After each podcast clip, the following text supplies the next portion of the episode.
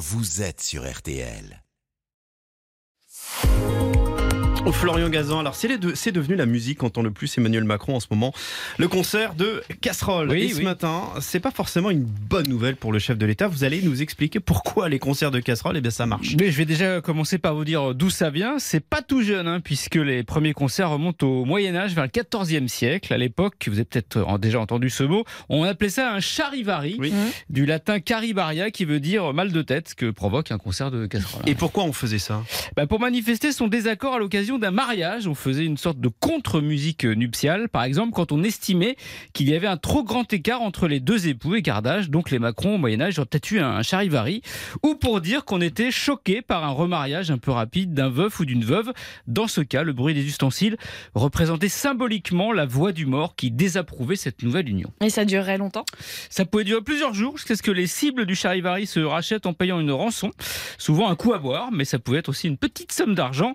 Et c'est au 19e siècle c'est devenu une façon de faire entendre sa voix contre le pouvoir, en l'occurrence celle des républicains opposés au, roi Louis, au roi- au roi Louis-Philippe. pardon.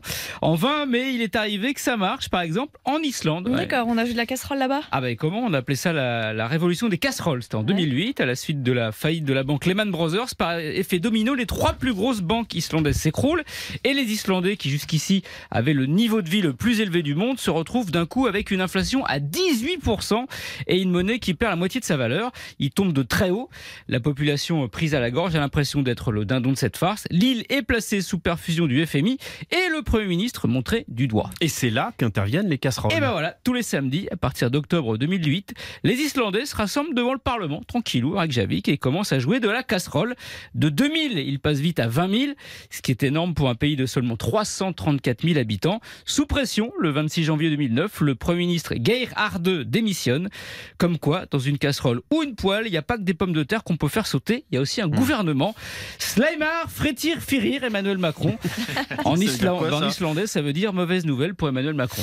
Merci Ouais, beaucoup. fait islandais, huitième langue. Ah ouais. Ah ouais. Merci beaucoup à, à- à tous les trois. William Galibert, votre édito dans 20 minutes. Euh, je vais vous raconter ce qui fait bouder Emmanuel Macron après un an tout pile euh, euh, depuis sa, sa réélection et c'est pas juste une histoire de casserole. À tout à l'heure. Et on salue Louis Baudin. Bonjour Louis. Bonjour Jérôme, bonjour à tous. Avec cette météo bien agitée. Contrastée, hein. agitée, Puis voilà, ouais. contrastée. Incertaine. On va détailler tout cela dans un instant, 6h55. Politique, sport, culture, l'actualité complète en un clic sur RTL.fr.